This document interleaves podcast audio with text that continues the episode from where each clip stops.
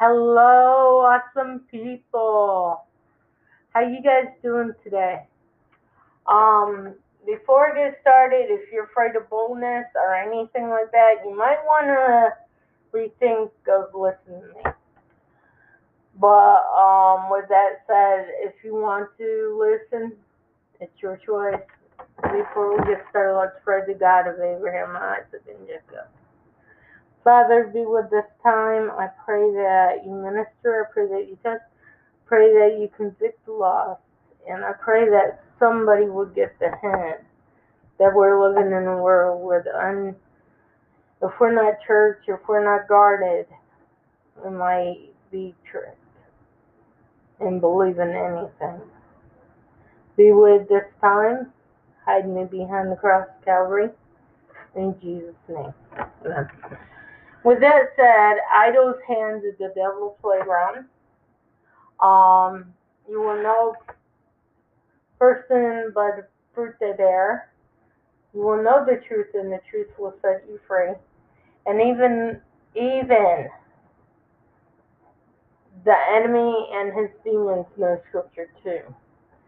Let me give you background of the enemy. Um, he was one of God's angels, one of God's angels that was from the heavenly throne. And he tried to take God's tried to take God's God's charge. And you know, he tried to do it well. And guess what? God kicked him out of heaven. I know that's far fetched from it, but I mean that's far fetched to grasp him, but he tried to take God's job. So excuse me. He tried to take God's job. So what he done is run rapture. As you can tell in the Garden of Eden, he tricked Adam and Eve by eating the forbidden fruit. The background of that was Jesus said, I mean, God said, I got those mixed up. But he told them, he said, do not eat uh, the forbidden fruit. And you guys know the rest. Um, they did, and the curse came. But here's a step further. The past imitates the future. That just came up. As you know, we have a lot of things going on in this world that imitates the enemy very well. We got cults. We got Karens, which I'm going to nail on the head in a minute. And we got, we got everything that God is against. And one of them is Karens. I know they're funny, but they're they're so viral now. We got technology now that every time you see a Karen, they have phone nailed to their hand. And one of the things is make trouble. I could give you a list of viral videos that I have seen where I just said, Where are you guys coming up with this nonsense? And it's like they don't have nothing better to do than make trouble. And do you think they're of God? No, they're not of God. God is the God of peace and prosperity. And these guys are, as I see it, and as the Holy Spirit has shown me, they're demons. And the demons are using people to make chaos in the world. I'll give you one scenario that made me kind of laugh. Um, this guy wasn't doing anything but walking his dog, and this lady came up to him and just accused his dog of biting her, and it was just crazy. And and if we don't let ourselves be busy, it's gonna come into that world uh, the um possessive world where we become Karen. I hope that makes sense. Because we don't want to become Karen. And what's really sad, it's starting to look like it. Another thing we got is these cults. We got so many cults, it's not, it's crazy. We got um, Satanism, and we got we got so many. Let me put it in a nutshell. It's demonic possession, demonic teaching, and to be honest, it's in a nutshell, it's all things of the enemy that takes away from God. See, you know, this world is not our world as Christians. As Christians, we walk around like aliens. We walk around like foreign people because it's a whole new world to us. We're reading our Bible, we pray every day, and we be we become part of this world, and it consumes us. And it it really makes people wonder if the world is really ready for God. Are we just doing the acting and saying, let's become something else so we don't have to face the truth of God? As a sold out Christian, I, I'm afraid for people.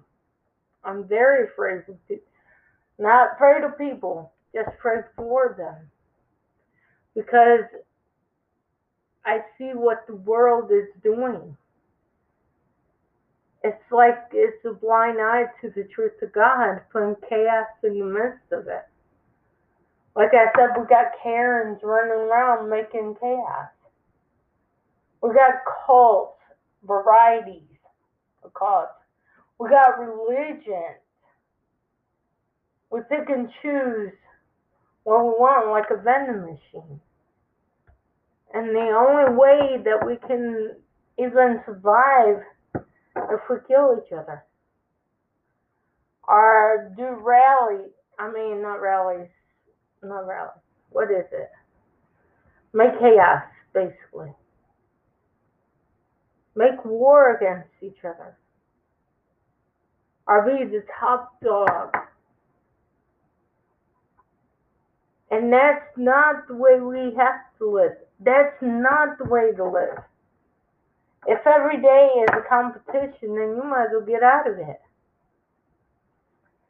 Giving a funny example, my dad, uh, I love my dad to death. I love him. He's a great guy. well, I was just kidding, Dad. Don't take that personally. But my dad and me are trying to lose weight. Trying me per- personally trying to eat healthier. Him, he trying to lose weight. Excuse me. He wanted to do competition. Who loses most wins. I'm not in competition mode. I'm trying live life. If I fail, he wins. That's why giving the devil his due. I'm not in the mood for competition, neither is God. So why are we competition against each other? Who got the biggest TV? Or who got the biggest house? You should be happy with God. As long as you are happy with self, then you should not. I mean, if you got God in your life and you're satisfied with what God's doing, continue striving to be what he created you to be, not the best person you can be. Because there ain't no best. Honey child, if there was best, I, I want to see it. Perfection is one of the things that this world lives on. Whether you're black, white, Asian, race is not the competition. It's who's the best at it. At it. I see people go to jail because they steal, they kill, they hurt people because they don't know what they want. It just sounds good to them because the enemy is whispering in their ear.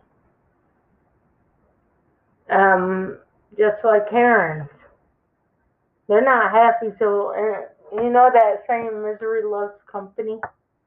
That's Karen. They love misery. They love seeing people strive to be miserable with them. And if they don't have chaos, then you might as well you might as well put them in the grave. And it's just like in culture, if you're not dressed a certain way or you don't have top brands, then you're nothing. All my life, and I'm gonna say this, I love Walmart. I love Walmart because they're low prices, and I love thrift stores. Get a bang for your buck. But some people refuse to shop at a thrift store because it's somebody else's hand-me-down. I want to tell you something. There ain't nothing wrong with hand-me-downs. I'd rather have a hand-me-down than brand new stuff. That's half of my stuff in my apartment. Half of my stuff, my furniture are hand-me-downs, except for my bed. You know, living on a fixed income, you gotta do what you can. But it's worth it. You know, even the top name people go to thrift stores. Another thing is looks. If you're not skinny enough or you you're not popular enough, you don't fit in. It's like the enemy pulls this card of if you are perfect, then you fit in. Don't have to be that way. There's a girl on my Instagram that is heavy set just like me, and she's happy with her life. And to be honest, that's awesome. I know another heavy set woman named Nia Jax. She's with WWE, and she is beautiful. She is the most beautiful woman in the world. But does she get made fun of because she's big? Yes. Seen women get ridiculed because of their weight, their height, or their way they handle themselves? And we get insecurity. We don't have to be of this world. But we do need to act like we have some sense. It's sad that we have Karens running around like making trouble.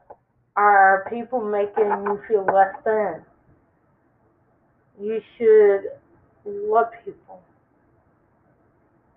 and love God. I I want one of my favorite movies is Why Did I Get Married with um, Janet Jackson. And at the end of the movie, she said it best. She said, love God first, family, and friends. And that's what we should be. Shouldn't be no religion, no cult, just one one focus, and that's growth. It shouldn't have been about competition or going out making chaos or a spectacle of yourself. It's loving God and let the fruit of the Holy Spirit dwell on you. I want to close with this. I really do. I mean, you guys know I do viral videos. I love watching them. One of them is this dude that just, he goes out.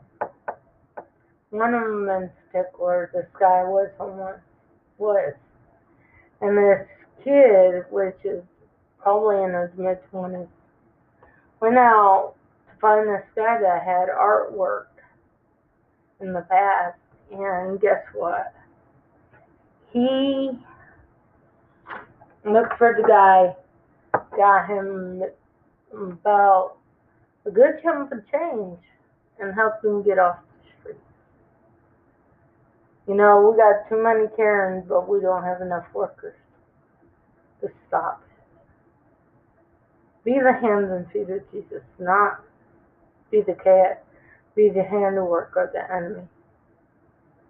Let the love of Christ and the kindness of God, of Jesus, be the centerfold of your life. And see what a heck of a difference make in your world and others. Be a blessing. Let's pray. Father God, have us be more like you each day. Not Karen's, not the handiwork of the enemy, but of you. Let your word just wash through us and watch over us. And Father, see what the difference make. In Jesus' name. Um, you guys have a blessed, blessed day. Sorry for long hold, but the enemy was prowling. I love you guys. Have a blessed day, and I think you guys are awesome. Be kind to one another and not be a Karen, but be a blessing. God loves you, and so do I. I'm Janae Wildheart, and this is The Warrior. Signing off.